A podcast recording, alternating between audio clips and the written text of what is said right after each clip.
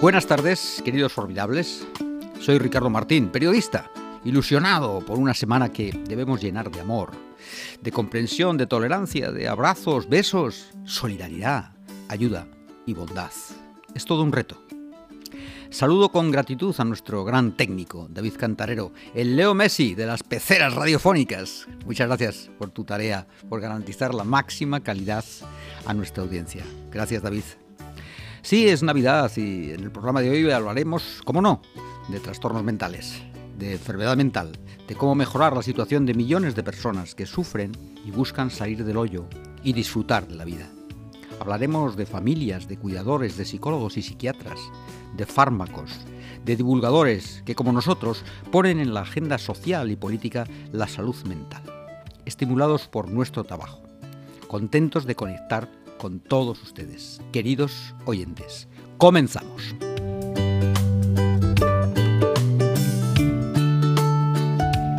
Salud Mental con Ricardo Martín.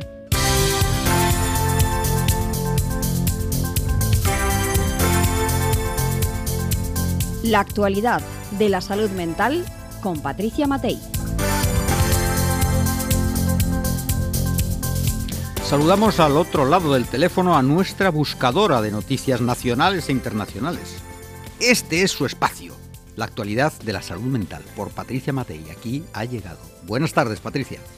Buenas tardes, un placer estar aquí como todos los jueves en fechas tan señaladas. Feliz Navidad. Feliz Navidad, sí. Bueno, Patricia Matei es una periodista de referencia, ya la conocen ustedes en periodismo de salud. Pueden seguirla en sus interesantísimos artículos en El Confidencial, el periódico digital Líder y todos los jueves en esta sintonía, en, Radio Libertad. Todo tuyo. Patricia, adelante con, con ese trabajo de la actualidad de la salud mental, sí.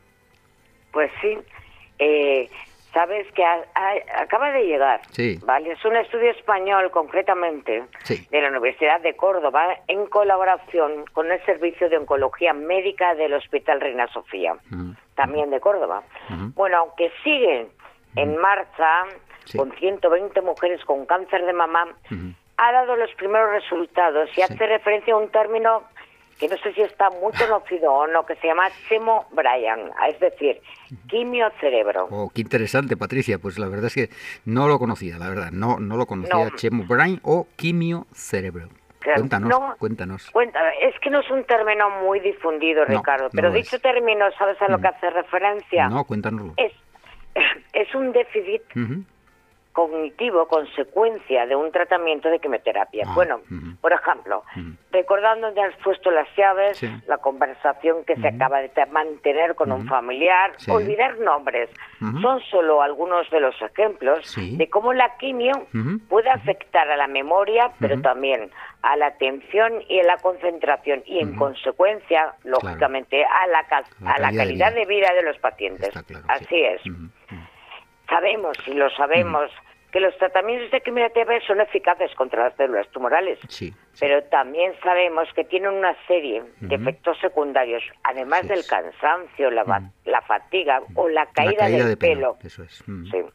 Se suma una cosa menos difundida, que es el déficit de atención, que conlleva limitación en la autonomía, la pérdida de confianza e incluso ¿Cómo no? Ansiedad o depresión. claro, normal. Las cifras no me apetece contarlas, pero son así. Estas secuelas suelen afectar al 75% de los pacientes. Altísimo. Muy alto, sí. Y en ocasiones permanecen varios años. En mujeres que nos estamos concretando en este por el estudio, en mujeres con cáncer de mama, la incidencia es similar a ese 75%, pero en torno a un 60-70% por ciento de ellas lo sufren después incluso de terminar el tratamiento. son, son datos realmente interesantísimos y bastante estremecedores. Creo que el protocolo de esta investigación ha sido recogido en la revista Trials, en ensayos, ¿no? Y con él se pretende mejorar el rendimiento cognitivo de las pacientes que han terminado la quimio, que han probado para lograr este objetivo. ¿Qué es lo que han probado? Bueno, pues mira, Ricardo, para ello los expertos se mm. centran en mejorar el estado emocional, ya que se ha comprobado una relación entre ambos aspectos, ¿Cuál es un mayor rendimiento? Cuando más es mayor rendimiento, se asocia a un mejor estado emocional, pero también es viceversa. Ah, es viceversa. Sabemos, sabemos, porque viene estudiado desde hace unos años, que el tratamiento de la rehabilitación cognitiva, que es el más extendido, para tratar la que, la que llamábamos semo, es muy eficaz, pero solo se dirige a la parte cognitiva. Es por ello que el equipo de investigación está aplicando una adaptación del protocolo unificado de Barlow, o lo que se llama también tratamiento transdiagnóstico, que está más enfocado a las emociones, pero no solo a una en concreto sino a los aspectos comunes de los trastornos emocionales. Bueno, en palabras de los propios investigadores. Es como si fuera un tratamiento de amplio espectro. Qué interesantísimo, sí. Bien, tengo entendido que para comprobar la eficacia, sí, los participantes del ensayo se han dividido en, tres grupos, ¿no? Parece sensato eso. Para, si no, en uno solo, pues es más complejo probablemente trabajar. Por eso han dividido en tres grupos, sí. Claro, es correcto, es, un, es, eh, es como una forma de hacer un ensayo con placebo para comprobar si la terapia funciona. En este caso, o en este caso uno recibe el protocolo de Barlow, a otro se le aplica el tratamiento de rehabilitación cognitiva habitual para que sirva de referencia. Y el último grupo, lo que les, le han llamado lista de espera, está sin terapia, aplica, aplicarle hasta que los otros dos grupos acaben con la que están formalmente haciendo ahora para que se confirmen los, resultados. ¿Y cómo se aplica? Bueno, pues a lo largo de ocho sesiones semanales de una hora y media de duración. Así las pacientes pueden trabajar junto a personas, personal cualificado, claro está, sus emociones y cómo determinadas conductas están impulsadas por ellas. Además, eh, me parece curioso e interesante, y, te debo decir que yo lo acabo de descubrir también. Utilizan, una, app, mira. que yo desconocía hasta que he buceado, como me sueles decir tú. Sí, sí, buceas una, la información. bueno, pues hasta que he buceado y se llama Brian, de que cerebro, HQ en mayúsculas. Como es de uso público, la, recomendamos, por lo menos para, ah, para trastearla, ¿no? y sobre todo porque la gente la conozca porque contiene ejercicios de atención, de memoria y concentración en diferentes niveles. Por, por lo tanto, aunque este estudio esté en marcha, puede ayudar, a muchos pacientes que ahora mismo tengan que empezar o hayan terminado, ¿no? Porque el objetivo es que los pacientes que reciben el tratamiento que le hemos llamado de Barlow, ¿no? Mejoren su rendimiento cognitivo y a la vez también mejoren su función emocional, que ya sabes que bueno que el, el shock ¿no? de un, de un diagnóstico de cáncer suele ser muy duro. Y todo apunta, Ricardo, a que es efectivo. durísimo, realmente. Bueno, una información extraordinaria una vez más. Patricia, ese buceo ha resultado un éxito. Así que sigue buceando para nosotros. Sigue buceando para, para salud mental. Extraordinario, original, original tema, muy original, eh, muy útil para todos. Así que una exclusiva de Patricia Matei. No podía ser de otra persona. Esto es periodismo del bueno. gracias y feliz Muchas Navidad. Gracias, Patricia un placer. Muchas gracias. feliz Navidad también para ti. Gracias. Un abrazo. Gracias.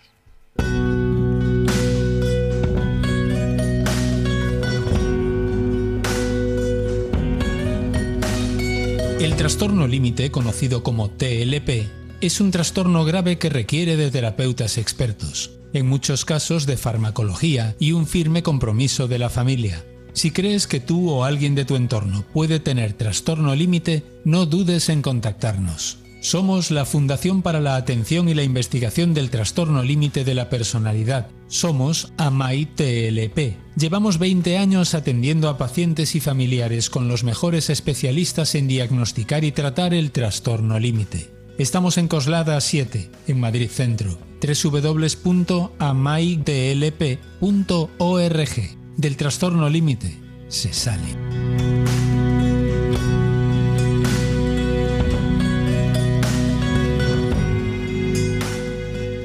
Vamos a tener la fortuna de entrevistar en nuestro espacio de hoy a lo que se conoce como una eminencia.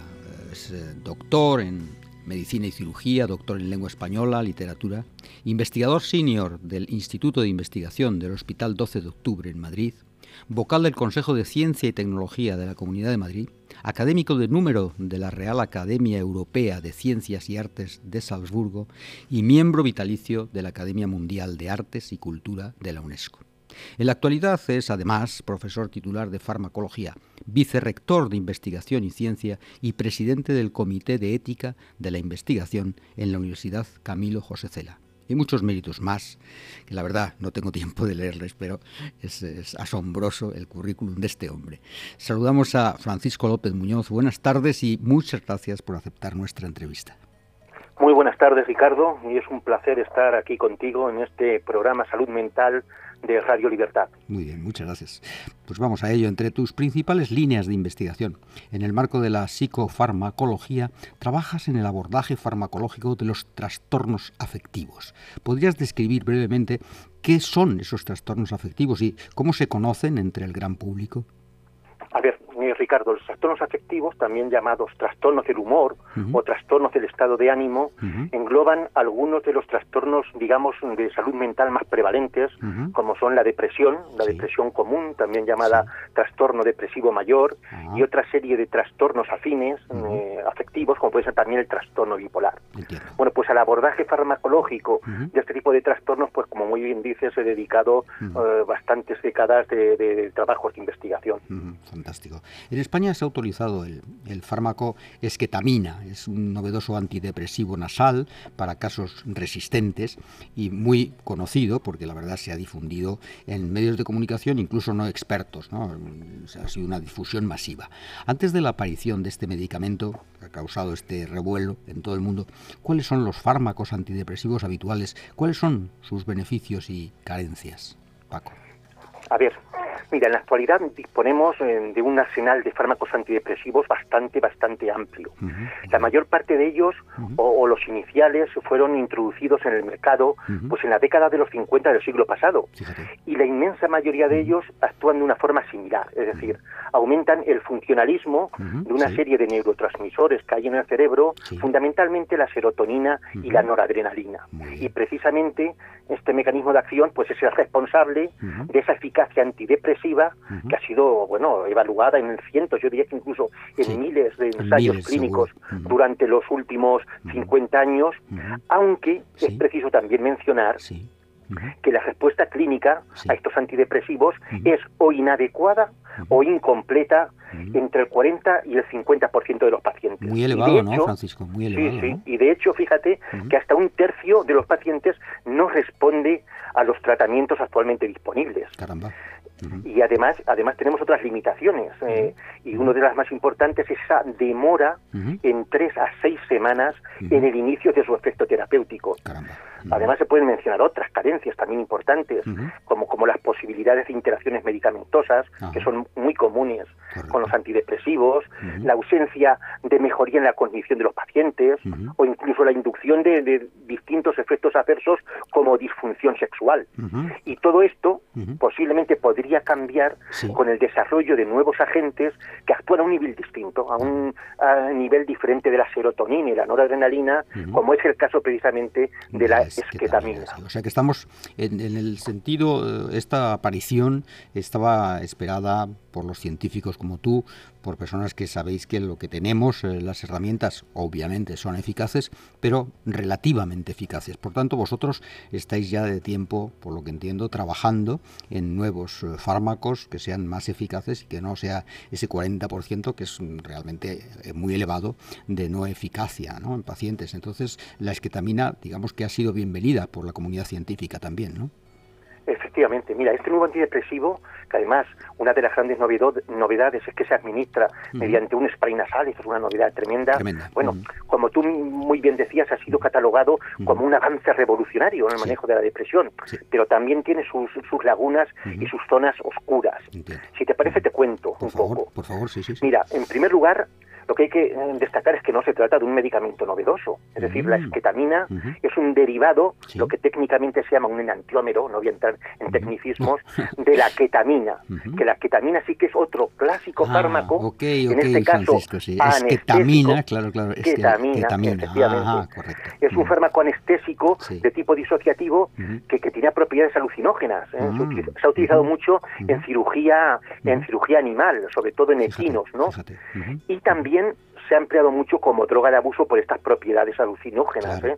Son las conocidas como ketas, especial mm, K, etcétera. y si nos centramos en la esquetamina, pues tampoco es tan novedoso porque aunque aquí en España se ha autorizado hace prácticamente un mes, está autorizado desde, desde el año 2019 tanto por la Agencia Europea de Medicamentos como por la por la FDA norteamericana, ¿no? Entiendo, entiendo. Entonces, bueno, pues, pues aunque está autorizado en España, hemos de decir también que no es un fármaco para todo tipo de paciente depresivo, sino que tiene unas indicaciones muy, muy, muy concretas. muy específicas entonces. Eso es, y solo se puede utilizar, o para eso está autorizado, en el tratamiento junto con otros antidepresivos por vía oral, es decir, junto con otros antidepresivos de los serotoninérgicos y de los habitualmente empleados en forma de pastillas, y siempre en pacientes adultos diagnosticados un trastorno depresivo mayor resistente al tratamiento. Resistente. Esto es muy importante.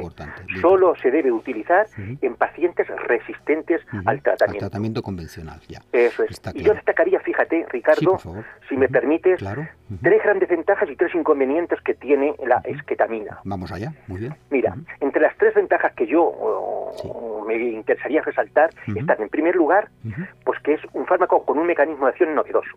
Es decir, ya no estamos hablando de serotonina y noradrenalina, sino que la esquetamina actúa a nivel de las vías de neurotransmisión glutamatérgicas, a nivel del glutamato, que es otro neurotransmisor diferente. Bueno, que también tiene un mecanismo de acción un tanto complejo y que tampoco me voy a dedicar a explicar. Pero, pero es un mecanismo de acción novedoso, diferente a lo que tenemos en la actualidad. Y esta es una ventaja, una ventaja importante. En segundo lugar, fíjate la vía de administración. la esquetamina, bueno, se ha, eso es, se ha probado en una formulación para pulverización nasal. Esto es novedosísimo. Claro, y esto aporta muchas ventajas. Es decir, es muy cómodo de aplicar. Además, eh, como no es una pastilla, nos evitamos los problemas de absorción a nivel del tubo digestivo y también condiciona pues un inicio de acción rápido, que luego hablaré de ello, y una menor incidencia de efectos secundarios. Entiendo, Y también permite una pauta posología muy novedosa, es decir, hasta ahora todos los antidepresivos hay que tomarlos en pastillas una vez al día. bueno, pues ahora ya no. Con este fármaco, en las primeras cuatro semanas, bueno, pues hay una dosis inicial y luego dos pulverizaciones semanales. Pero a partir de la semana 5 y 8, solo una aplicación eh, internasal a la semana. y fíjate, después de la semana 9, una cada dos semanas. claro, claro. Claro, y esto ayudará mucho, yo pienso, a la adhesión, a la adherencia al tratamiento. y la última ventaja, que es lo más importante de todo, lo más importante con diferencia, es que tiene un efecto antidepresivo ultra rápido. Es decir, mientras los fármacos antidepresivos que tenemos en el mercado, como te he comentado, tardan hasta cuatro semanas, en Claro, semanas, cuatro, un mes. tremendo cómo sufres mientras tanto. Claro, claro, pues con este, con este fármaco ya hay efectos antidepresivos durante las primeras 24 horas. fantástico eso. Es y esto, y esto que lo hace especialmente interesante, precisamente para la prevención de la ideación suicida que es tan preocupante, en los pacientes con depresión. Sí, sí, sí, qué bueno, qué bueno. Qué bueno. Y, aspectos negativos tenemos también. Eso es, al revés. Falta investigación, yo creo, ¿no? Sí, mira, entre los, entre los efectos negativos yo comentaría tres inconvenientes. Uno, que aunque sea un fármaco que se ha visto en los ensayos clínicos que es relativamente seguro, presenta algunos efectos adversos relativamente frecuentes que obligan a que se administre en un contexto sanitario controlado y bajo supervisión. Ah, es decir, el paciente no se lo puede aplicar en casa. ¿Por qué? Porque hay unos aumentos transitorios de presión arterial y el paciente tiene que estar controlado y también de somnolencia y de sedación justo después de la aplicación. Por tanto, hay que aplicarlo en un centro sanitario. Ese sería el primer inconveniente. es muy inconveniente mucho porque claramente lo que tú has narrado eh, de aspectos positivos, que lógicamente es la administración eh, vía nasal, eso es fabuloso, pero te lo imaginas que es que estás en tu casa tranquilamente y de pronto echas mano y te lo administras y tienes que ir ya a un centro sanitario. hay que ir al centro sanitario y aplicarlo ya no son tan fáciles. Eso es. Y luego, fíjate, hay una preocupación que yo comparto y muchos especialistas y la literatura científica se ha puesto de manifiesto, que es la aparición de efectos disociativos, es decir, eh, efectos alucinógenos que se describen como sensaciones extracorpóreas. Fíjate, Ricardo, es como si el alma saliera del cuerpo, bueno, y te vieras tú mismo desde las alturas. Viajes astrales, que hay, veces que esos viajes se pueden controlar, pero realmente... Esto es lo que sucedía precisamente con la ketamina. Por eso la ketamina pasó al mercado de las drogas ilegales en la década de los 80. Viajar, por este, este era, lo de los grupos musicales famosísimos que te hablaban del viaje. Sí, sí, sí, sí. sí, Y este efecto adverso, estas alucinaciones, serán siete veces más en las personas que toman esketamina que las que tomaban placebo en los ensayos clínicos.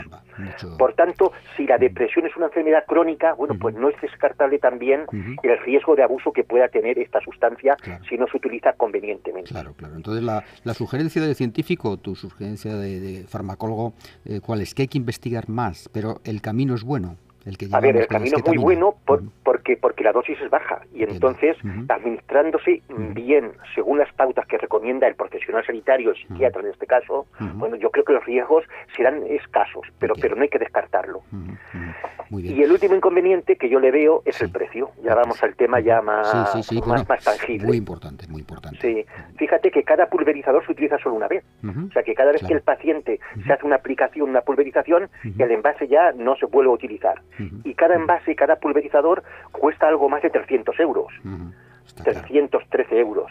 Fíjate, en Estados Unidos han hecho un estudio de estimación de costes en el primer año, o perdón, en el primer mes de tratamiento y bueno, pues los costes están en torno a los 7.000 dólares. Por tanto, es un tratamiento muy, bastante muy, costoso, muy, muy costoso. muy costoso, Hablamos del trastorno depresivo mayor, depresión eh, común, ¿no? También, pero científicamente es trastorno depresivo mayor y, es la enfermedad mental que más se asocia al suicidio. Eh, ¿Cuál es la, secuencia que lleva al enfermo de TDM a la ideación suicida? ¿Y qué se puede hacer con carácter preventivo? Tú lo estabas mencionando antes, ¿no? Me parece clave en los temas de la salud mental la, la, previsión, la, prevención, ¿no? En este caso con TDM, ¿en qué, ¿en qué plano estamos? Bien, pues mira, eh, el trastorno depresivo mayor, como muy bien dices, yo creo que es la enfermedad más comúnmente asociada a la, a la ideación suicida, aunque algunos autores postulan que por encima puede estar el trastorno bipolar incluso, ¿no? Bueno, pero en el trastorno depresivo mayor puede llegar, fíjate, hasta el 60% la ideación, ideación, suicida, al 60% de los pacientes, con intentos de suicidio a lo largo de la vida del 20%, y con tasas de suicidio consumado, consumado en el 4%. Muchísimo. Fíjate, de hecho, más del 60% de los casos de suicidios en la población, digamos, general, son cometidos durante episodios de trastorno depresivo mayor. Y como, y, como decías, la ideación suicida, bueno, pues es un, a ver, es un fenómeno consustancial con la depresión y que está muy vinculada, bueno, con esos sentimientos de inutilidad o de culpabilidad, de baja autoestima, de anedonia o incapacidad digamos que para disfrutar eh, con prácticamente nada. Y, desde la perspectiva yo mía, ¿no? Y de la farmacología, de los farmacólogos en general, agentes precisamente como la etamina, cuyo inicio de acción es ultra rápido, bueno, pues yo pienso que sean de gran ayuda precisamente en este tipo de pacientes. En este tipo de pacientes, bien, bien. bien. Eh, ah, estamos viendo, eh, Francisco, grandes avances en, sorprendentes realmente en farmacología para lo que podríamos decir salud física. ¿no? Hablamos de, por supuesto, esos tumores tan invasivos, tan mortales que estamos escuchando, y cada vez parece más cerca la posibilidad de una supervivencia, por lo menos el el aumento exponencial en, supervivencia en meses, años, etcétera. Eh, pero en salud mental, eh, como farmacólogo, como experto científico, también se están produciendo avances farmacológicos notables que pueden esperanzarnos. Este que es un programa de salud mental y por tanto tantas eh, personas que, que, están en este en estos procesos están escuchando. Realmente en la farmacología estamos avanzando en paralelo con los avances para la salud física. Mira, Ricardo, en primer lugar, comentarte que la época dorada de la psicofarmacología fue la década de 1950, donde se introdujeron en clínica, bueno, pues los primeros fármacos realmente eficaces en el manejo de los trastornos mentales, los primeros antidepresivos, los primeros antipsicóticos llamados entonces neurolépticos, los ansiolíticos.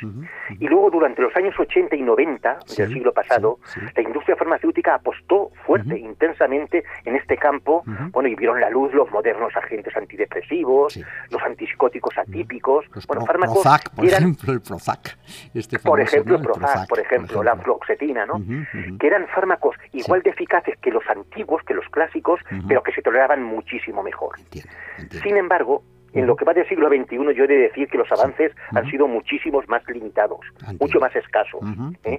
Aunque no obstante, eh, digamos que en el ámbito concreto de los antidepresivos se están indagando fármacos que actúan sobre mecanismos de acción diferentes a la serotonina. Sí, parecido al, RNA, en el caso de lo que nos hemos enterado tanto como por culpa del COVID-19, que había nuevos avances espectaculares en, vacunas, ¿no? Por ejemplo, las Pfizer y demás descubrieron un nuevo camino, el RNA famoso este que, que era desconocido hasta ahora. ¿no? Tú fíjate ahora solo, solo, en depresión solo se habla de serotonina y noradrenalina. Bueno, pues ahora con la ketamina, con la esketamina, con la tianeptina, bueno, ya se habla del glutamato. Y también se ha comercializado hace relativamente poco la gomelatina, que es una ah. especie de melatonina sintética que es especialmente útil pues en cuadros depresivos que se asocian con alteraciones importantes del sueño. Pero es que además se está investigando el papel de otras dianas biológicas que están relacionadas con la depresión, como el sistema endocannabinoide, el sistema cannabinoide endógeno del cuerpo, el, sistema opioide endógeno, las vías reguladas por citoquinas, o el papel jugado por el neuropéptido I, el óxido nítrico, las betarrestinas, en fin. Yo creo que, que, pues, el pues futuro es, muy prometedor. Muy prometedor, sí, hay, hay esperanza. Nos, has, nos has dado, además, con, que en estas fiestas están de agradecer la esperanza, ¿no? Y nos has hablado de, esa esperanza, eh, que sabemos que en el campo de la salud física está, pero me, me encanta escucharte y saber, y nuestros oyentes desde luego estarán contentísimos de que estamos en, un abordaje y estamos en una navegación positiva hacia lo que va a ser, eh, pues casi una, puede ser, que al cabo de años vivamos una explosión, igual que ha sucedido con estas eh, patologías graves físicas, ¿no? Así que sería formidable, ¿no? Sin lugar a dudas, y además los resultados de la esquetamina y lo novedosos de su administración y de su mecanismo de acción, yo creo que abren un camino nuevo y además plantean un horizonte terapéutico alternativo para todos los pacientes con depresión mayor. Magnífico, magnífico. Bueno, ha sido un placer, gracias, gracias por tu autoridad, por tu sabiduría, tu capacidad de transmitir cuestiones tan complejas y tan delicadas y realmente ha sido un placer enorme escucharte, Francisco López Muñoz, profesor titular y vicerrector de investigación y ciencia de la Universidad Camilo José Cela. Un gran placer, muchas gracias de verdad y hasta una próxima ocasión. Máxima gracias. Pues un placer, placer estar contigo, ayudar a tus oyentes en, este programa que, manejas también de salud mental de Radio Libertad y aprovecho para desearos a todos unas felices fiestas y un venturoso año 2023. Muchas gracias. Igual para ti, muchas gracias. Feliz Navidad, feliz 2023. Gracias. Adiós. Sin salud mental no hay felicidad posible. Por eso tienes que seguirnos todos los jueves de 6 a 7 de la tarde en Radio Libertad. Nos acompañarán psicólogos, psiquiatras, educadores, padres, investigadores, políticos y un consultorio para casos problemáticos en infancia y adolescencia. Salud Mental es el único espacio radiofónico dedicado a promover la salud mental. Ya lo sabes, los jueves de 6 a 7 de la tarde. Te esperamos en el 107.0 en internet o descargándote la app.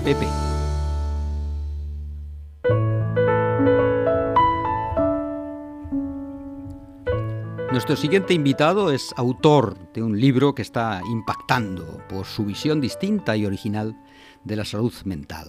Ya solo el título, Contra el diagnóstico, tiene un cierto aire provocador. Su nombre, el nombre del autor, es Marcos Obregón, al que agradecemos que haya aceptado esta entrevista. Muchas gracias, Marcos. Buenas tardes. Bienvenido a Salud Mental. Hola, buenas tardes, Ricardo. Bueno, muy agradecido yo de poder participar y charlar contigo. Eso es, se trata de eso, de charlar, por supuesto. Bueno, nuestro invitado, por algunos datos biográficos que siempre la audiencia agradece, nació en Barcelona, es licenciado en Filología Hispánica. Durante años ha compaginado su pasión por la interpretación dramática con el trabajo editorial. En 2005 sufrió un brote psicótico muy grave, muy grave. Tres años más tarde se le adjudica una incapacidad absoluta. Desde entonces, y empezamos por aquí la entrevista, se dedica a luchar por la dignidad de las personas con sufrimiento psíquico. Marcos, ¿de qué forma luchas tú por la dignificación y contra el estigma de las personas con sufrimiento psíquico? Claro, eh, comentabas ese aire que podría parecer provocador del título contra el diagnóstico. ¿no? Sí, sí. A mí, me lo parece, Marcos. ¿eh? Sí, sí, no, no, no, era, no era el título que había escogido, mi título era más biográfico y fue a raíz de, de una, conversación que tuve con, mi editor, donde le explicaba que en Bélgica desde hace cuatro, creo que es en 2018, 2017 o 2018 ya se aconseja y en otros países están tomando ese camino, se aconseja eh, no, no trabajar con diagnósticos. Qué bien, qué bueno. y entonces, eh, esa sería como la primera idea de cómo lucho yo. Y es que esos diagnósticos, y por eso estoy en contra, no estoy en contra de que facultativo, psiquiatra, el educador, pueda eh, de alguna forma para, para porque necesitamos nombrar, necesitamos clasificar muchas veces, pueda utilizarlo para, para trabajar o entre ellos, pero el riesgo, y eso al final eh, de, esto va el libro, es que ese diagnóstico, ese nombre, acabe convirtiéndose en una identidad. Entiendo, entiendo. Sí, tú lo dejas claro en el libro, en tu ensayo, ¿no? Mm, dejas claro, lo que pasa es que, el, como tú bien sabes, los editores, yo he hecho edición de libros en algún momento de mi vida, pues somos muy proclives a decir, oye, es que esto va a funcionar, esta es la palabra, ¿no? Va a funcionar. Entonces, eh, condiciona un poco el, título, pero ya sabemos, es leer tu libro y ver que, lógicamente, no estás eh, como que eres un, un antidiagnóstico, ¿no? Si, está muy, muy bien la explicación que acabas de dar, ¿no? ¿Qué otras formas de, lucha planteas tú y que las vives y las, las, eh, las llevas adelante por esta dignificación y contra el estigma de las personas con, con sufrimiento psíquico? ¿Qué más cosas haces para luchar? Insisto muchísimo. Mira, en, el libro aparecen, eh, he, puesto algunos ejemplos de, de, de, informes que hay allí. Y de alguna forma yo creo que en realidad lo que el libro hace es estos informes que hablan de unos síntomas no dicen nada de mí. Entiendo, entiendo. No dicen absolutamente nada, podría ser cualquier persona. Entiendo, entiendo. Y lo que hace y lo que hago yo en el libro es voy a contar una historia. Y eso es como eh, la forma en, la que yo estoy trabajando y con, con la, mi, asociación, que es Radio Nicosia. Radio Nicosia, hablamos de ella. sí, de, bueno, de una asociación que trabaja desde hace años, pues eso, intentando que esas biografías valgan. Eh, yo, yo siento que en algún momento, cuando se me diagnosticó, se me dejó de ver. Entiendo. Se dejaron, dejaron de... Eh, todo esto que decíamos de filólogo, eh, yo tenía como eso, un reconocimiento social, pasé a ser eh, bipolar. Entiendo. O sea, dejé de, de, dejaron de verme y lo único que veían es un enfermo. Y eso es realmente eh, lo que intento y, el grito que estoy poniendo, sí, que es no, no somos una identidad enferma, aunque al final eh, las, por, por vergüenza, es que no es lo mismo, digamos, según qué, qué, enfermedades, qué, qué, significa eh, bipolar para, para los demás, o esquizofrénico, o paranoico. No, no, tiene un estigma ya social esa palabra, ese nombre. Y, lo que intentaba, lo que intentamos, ¿no? Pues en la asociación es volver a dar sentido, significado a esas vidas. Que esas vidas, que esas que la discapacidad no se coma a todas las capacidades que hay alrededor. Sí, sí, sí. Fíjate, fíjate qué cosa eh, importante para mí, por lo menos. El, lenguaje nos arrastra, las palabras nos arrastran. Es tan distinto decir, no, es que mm, esta persona e, es bipolar, a decir, tiene un trastorno bipolar. Esa persona no es bipolar es que tiene un trastorno bipolar. O, tiene o sea, es, es, el trastorno, pero esa persona no es bipolar. Es que será todas esas cosas que has contado tú. Es muy difícil ya. Eso es. Eh, lo tenemos eh, eh, integrado. nos da tanto miedo, creo, y esa es otra forma de empezar a explicar qué pasa, por qué tenemos tanto miedo, ¿no? siento que, que, que, que eh, no queremos quedar nadie fuera de, la sociedad, que es lo que pasa, y por eso al final eh, vamos estrechando también eh, la, normalidad. Cada vez es, más difícil ser normal, ¿no? Y, por eso es muy importante explicar qué pasa realmente. Yo, por ejemplo, no digo que no, no, pueda ser así, pero no, me he encontrado eh, nunca con, una persona violenta que, que, que, tenga un diagnóstico de esquizofrenia. No, no quiero decir que no pueda pasar. Me he encontrado con mucha gente violenta en mi vida, pero en la asociación, he conocido a muchísimos, ¿eh? llevo 15 años conociendo a, personas que tienen ese diagnóstico. Y en cambio no me ha ocurrido nada, pero lo que asociamos, lo que tenemos en la mente cuando hablamos de un esquizofrénico es alguien que te puede cortar la cabeza. Por sí, sí, sí, por ejemplo. Sí, sí. Tú dices, eh, escribes, en el ensayo escribes, dices, pero lo escribes, un diagnóstico puede romperte la vida. Es, durísimo esto. Es, en mi caso fue así. En mi caso fue así. Fue así. se apoderó el diagnóstico y, muchas vidas, no solo la mía. con, el libro no intentaba hablar de mí. Intentaba hablar, intentaba eh, extrapolar a, partir de mi historia algo que pasa muchas veces sistemáticamente y que no nos damos cuenta. Y que, es muy peligroso. También hay mucha pérdida de, derechos, ¿no? Esa obligación, eh, ni, tan siquiera me... en los informes aparece constantemente, a mí me hicieron muchos electroshocks, me llegaron a sentar muy, muy mal, ¿no? Tremendo, tremendo. No digo, y, yo yo no sabía, ¿eh? Por el, libro lo escribo porque había perdido seis años de mi vida, no, no, no lo recordaba, y empecé a, hacer entrevistas a mi alrededor. De hecho, el libro está escrito para las familias, porque sé que pues se pasa mucha vergüenza, mucha culpa, el, el, sufrimiento queda ahí encerrado por, por, esa por, por, por, ese estigma a los nombres, ¿no? por, por esa cosa de qué van a decir, qué van a pensar eh, y, realmente sigue sigue pasando. Sin duda. Eso. Bueno, y en el eh, eso en, en, los en los informes aparece repetidamente que yo les estoy diciendo me está sentando mal. Dejen de hacerme esto. si eso en otra enfermedad dices, no, esta terapia no me funciona, tú tienes un poder. En cambio, cuando desde que tengo yo el diagnóstico, dejé de tener, digamos, ese, poder de decidir. Tremendo tremendo. Es, tremendo lo que cuentas, sí. Escribes que la sociedad no tolera a las criaturas distintas y especiales, em, que, quieren, la sociedad quiere títeres para domesticar y controlar. Eh, tu libro contra el diagnóstico, mm, de alguna manera, puede ser es un elogio de los inadaptados o en cierto, en cierto modo no es un de las elogio. personas. de los inadaptados. no, no tanto es un elogio, sino digamos que seamos más transigentes con otras formas de, de pensar, de sentir, de percibir. que, Yo diría, si hay alguien eh, que, que, esa forma de percepción, no, pues significa un peligro para la sociedad, pero muchas veces no es eso.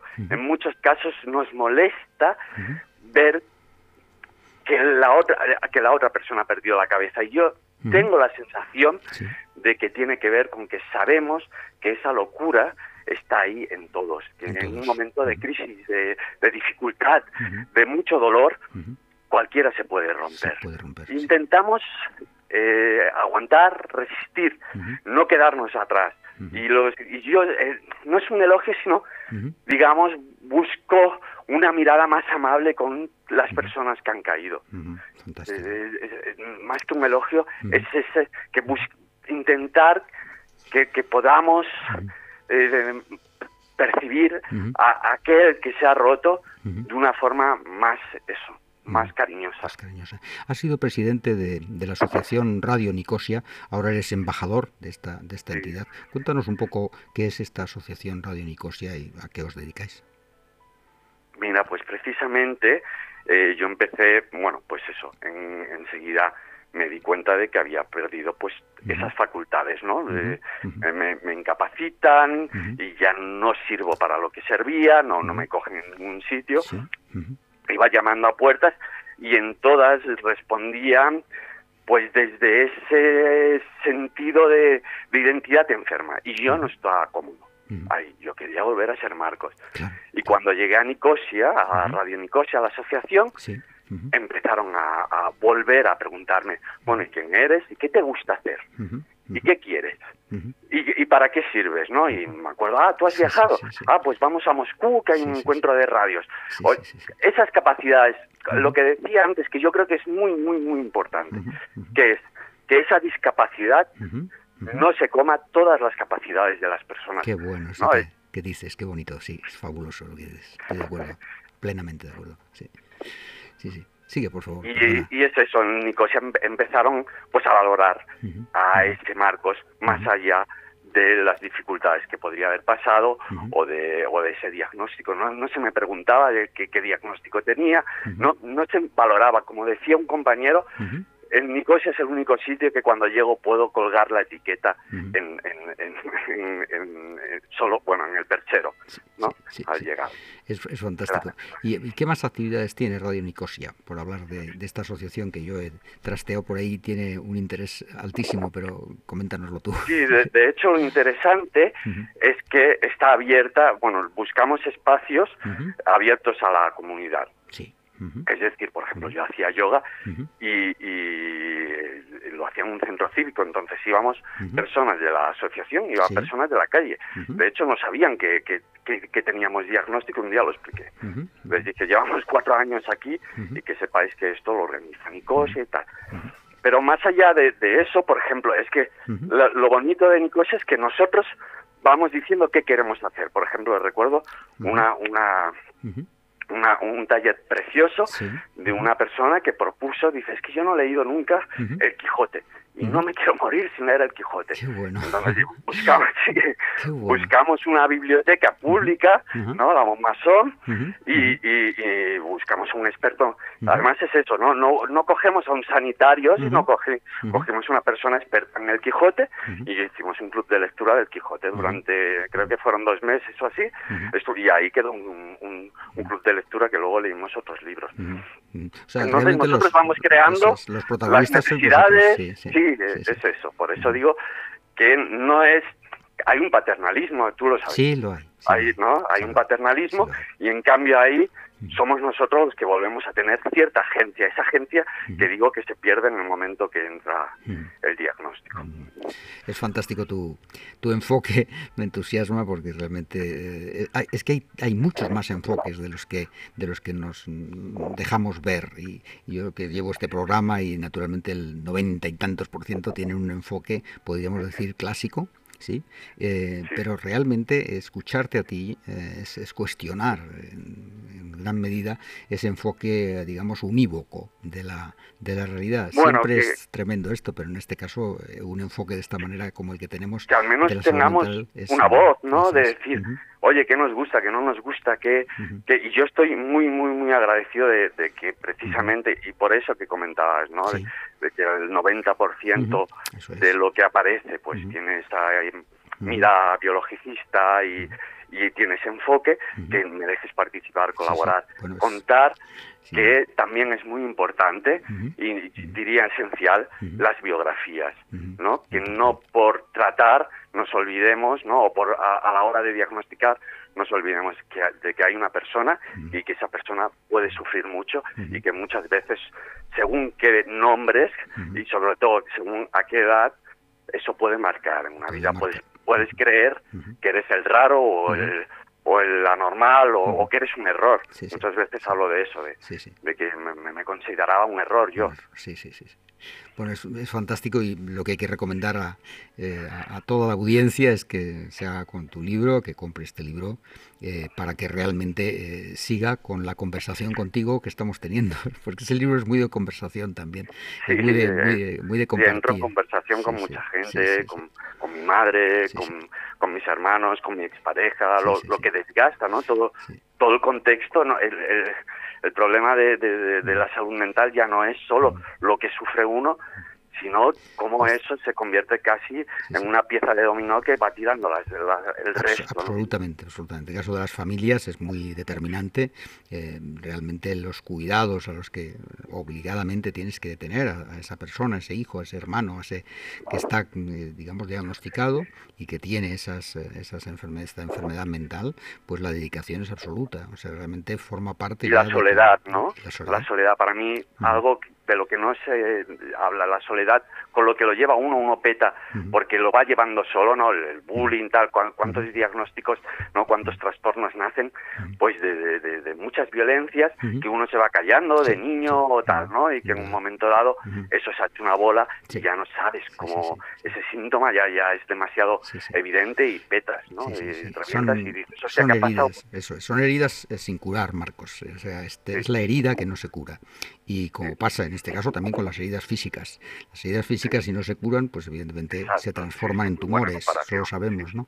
Por tanto, realmente la herida, que es un, elemento clave en, la enfermedad mental, esa herida, pues se va, en lugar de cicatrizar, pues se va abriendo, se va realmente enfermando más y más y más, y realmente es una situación muy dura, muy dura. Muchísimas muy buena comparación. Muchas gracias. Muy buena comparación. De, hecho, yo en un momento dado hablo mm. de, de que la forma que yo he tenido para mm. poder a sentirme bien socialmente es enseñar esa herida. No sé si conoces la, técnica kintsugi de, de, los jarrones rotos que los reparan con filamentos de oro, los vuelven a pegar. Eh, eh, para mí la cicatriz tiene que ser de oro, tienes que estar orgulloso, tienes que decir, mira, este soy yo, no lo voy a esconder más, no me voy a esconder, voy, voy, voy a decir que me he roto, que, soy, que, soy frágil y eso es lo que me ayuda. Eso es lo que ayuda. Muchísimas gracias por tu lucidez, Marcos Obregón, de verdad, muchas gracias, por este tiempo, gracias, Ricardo, por habernos dedicado tu, reflexión y, tus, tus manifiestos, eh, se dan por eh, todas las preguntas que, que te hemos hecho, las has respondido maravillosamente y por tanto Mm, te agradezco eh, tu presencia. ¿no? Hay que agitar el orden para revitalizar la sociedad, eso lo tengo claro desde, pequeñito, ¿no? y al conjunto de la humanidad. O sea, que y, tú en este sentido eres un agitador totalmente eh, decir, mm, lúcido. Bienvenida sea esta agitación de contra el diagnóstico. Gracias a Marcos Obregón. No, no dejen de leer, señores oyentes, amigos, su libro Contra el diagnóstico. Está en editorial Rosamerón. Hay que mencionar las editoriales. Tiene una tarea así como los cuidadores que como que quedan en segundo plano, pero yo soy muy partidario de elogiar a las editoriales. En este caso, no lo olviden los oyentes, editorial Rosamerón, hablamos de Contra el Diagnóstico, Marcos Obregón. Muchas gracias, Marcos. Hasta una próxima ocasión. Muchas gracias. Chao.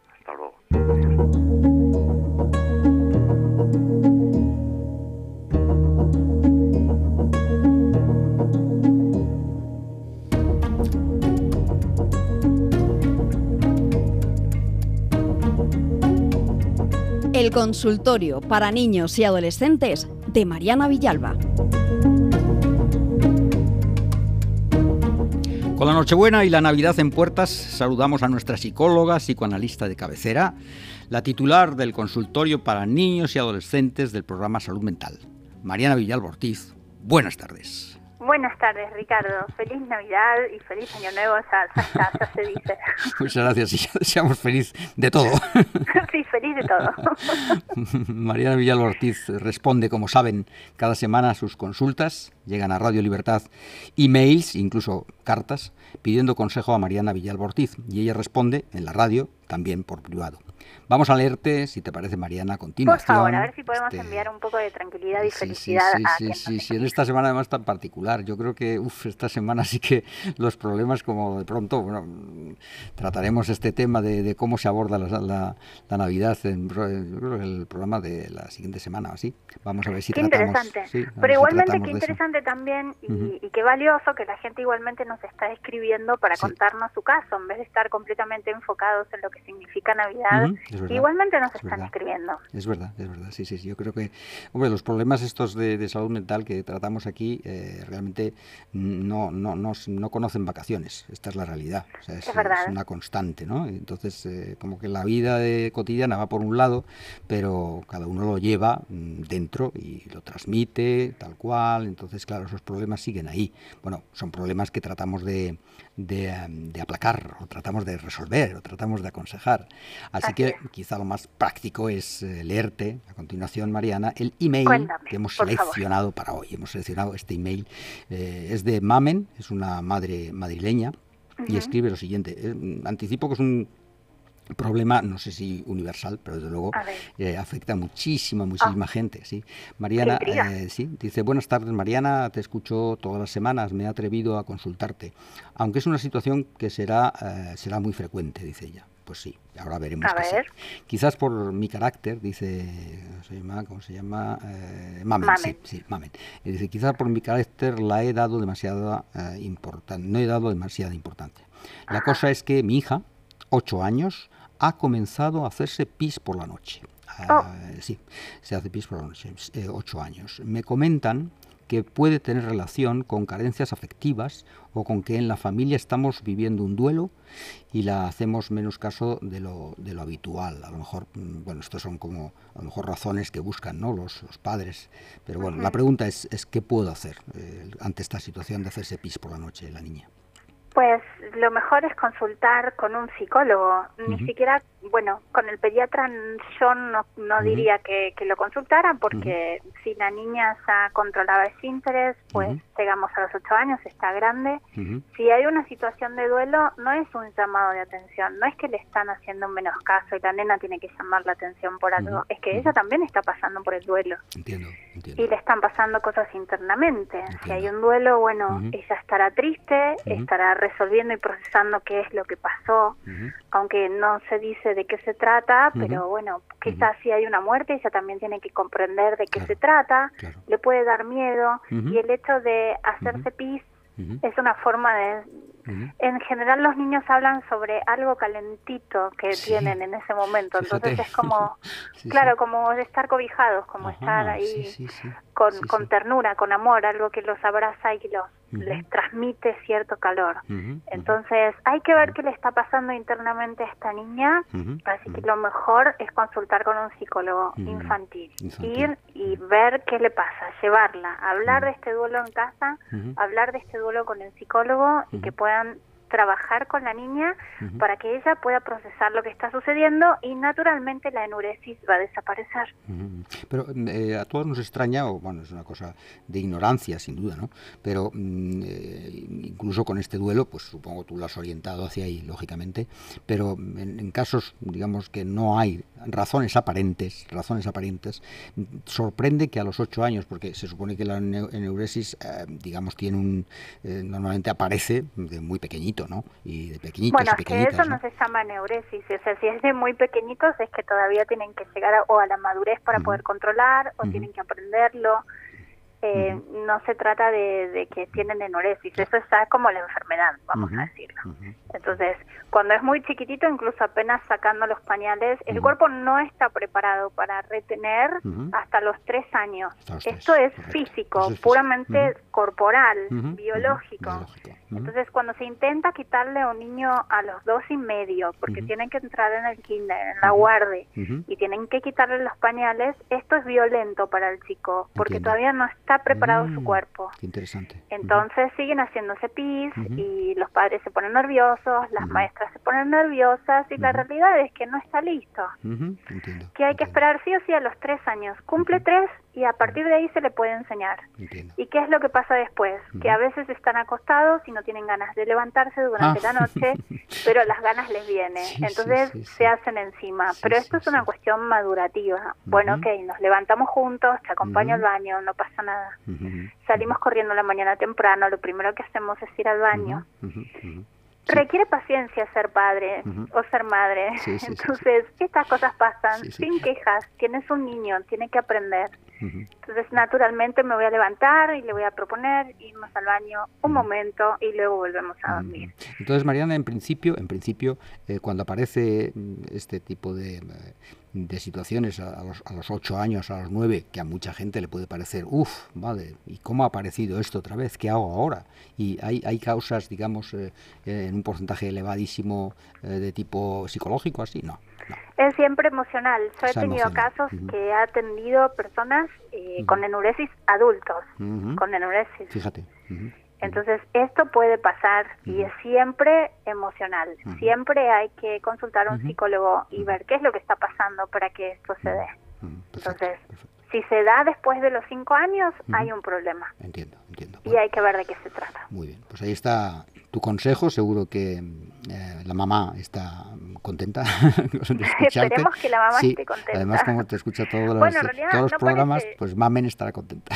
Bueno, parece que hay una situación complicada, lo que sí... Mm, seguramente que a Mamen se le ocurrió el hecho de, consultar, pero lo primero que hace siempre una madre es consultar al pediatra y muchas veces el pediatra obstaculiza la ida a un psicólogo, no dice esto es de consulta psicológica. Entonces es importante que Mamen lo sepa, que no empiecen con el discurso de llamar la atención, porque eso siempre está en la, en la boca de muchos médicos y en la boca de muchos padres, y a cualquier edad, cualquier cosa que suceda con un chico, no es un llamado de atención. Si realmente hay algo de eso es porque hay algo detrás que le está pasando a esa persona, tenga la edad que tenga, y hay que prestarle atención.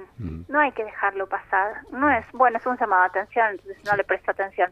No, no, no, no, algo está pasando, algo le sucede, hay emociones que no logra gestionar, necesita procesarlo. y consultar es lo mejor, así como consultamos por otras cosas, porque le agarro fiebre, bueno, esto es importante.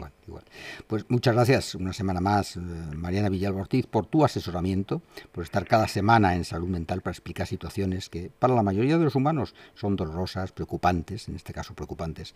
Seguro que ayudas muchísimo a nuestras y nuestros oyentes. Así que muchas gracias. Feliz Navidad. Gracias a ti. Feliz Navidad. Muy bien, y te esperamos pues, dentro de siete días. Recuerden, las consultas tienen que dirigirlas a Mariana Villalba Ortiz, Consultorio para Niños y Adolescentes, Radio Libertad.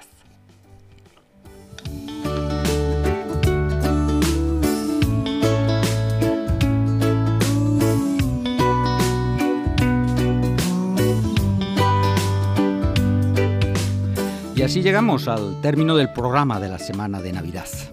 El equipo de salud mental les desea unas fiestas llenas de salud y armonía. Nos despedimos con la satisfacción del deber cumplido. Eh, que no se me olvide agradecer a David, porque es David para todos. Agradecer su gran trabajo. Es nuestro técnico favorito. Ya lo he dicho, el Leo Messi de las peceras, las peceras, esto que se llama, donde están los técnicos, donde están los, digamos, los, el, corazón de los programas radiofónicos. A ellos hay que agradecer que esto llegue con la calidad y la excelencia que les está llegando. Ricardo Martín, periodista, se despide de ustedes hasta dentro de siete días. Esto es Salud Mental en directo en Radio Libertad 107.0 de la FM, jueves de 6 a 7 de la tarde. Feliz Navidad para todos. Y no olviden nuestro lema, sin salud mental no hay felicidad posible. Abrazo de ilusión y esperanza.